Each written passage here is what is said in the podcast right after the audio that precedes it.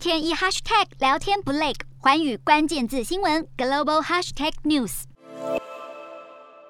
原本预计三月底要进行的第六届香港特首选举，因为疫情因素延至五月八日投票。目前是选举提名登记的阶段，四月十六日将确定特首参选名单。不过，现任特首林郑月娥日前对外宣布将不争取连任，这对香港政局投下震撼弹，意味着下一任特首将由新人担任。这是继梁振英之后，林郑再次以单一任期来结束特首身份。今天的国际新闻评论要来谈谈林郑不角逐连任的深层考量。二零一九年反送中运动后，北京当局扩大对香港的政治压制，不但推出港版国安法，还延后立法会选举，甚至修改选举制度，让原本小圈子选举的范围更为缩小，进一步朝向中共定义爱国者治港的全过程民主。其实林郑月娥有没有要争取连任，都必须经过北京中央的认证。可以说，林郑抛出不竞选连任的决定，背后深层的因素不是自己的选择，而是臣服于中共的决定。林郑月娥。无法连任，正好反映出北京当局的不信任。二零一七年获得历任首相最高票数的七百七十七票，并以高达百分之六十六的得票率成为香港首位女性特首。不过，作为中共钦定的人选，如何落实北京中央的意志，以及扮演好中央与地方的沟通桥梁，是林郑展现治理能力的挑战，更是北京当局检核政治能耐的关键。说白了，当北京直接由上至下的全面管制，这表示习近平对林郑已失去了信心。二零一九年香港反送中运动让国际社会更为关注香港的政治形势。林郑月娥被迫对香港民众采取强力镇压的手段，这让原本引以为傲的社会稳定不在。香港作为全球城市的形象破灭。而当国家安全凌驾香港高度自治，林郑的罩门更显露无遗。不但无法重建香港社会经济运作，香港经济大不如前，全球金融地位不保，再加上疫情失控，甚至延烧到中国内地。习近平的一票早已否决林郑连任的机会。香港特首从来不是民主选举下的政治明星，而是中国推行一国两制的傀儡样板。由中共中央控制下的选举委员会，就算营造出竞争选举的氛围，但外界都相当清楚，没有经过北京当局的允诺，就算参选，也都只是形式意义高于实质意义。如何成为北京放心的特首，才是稳登特首宝座的唯一要件。政见、经历都只是备查文件。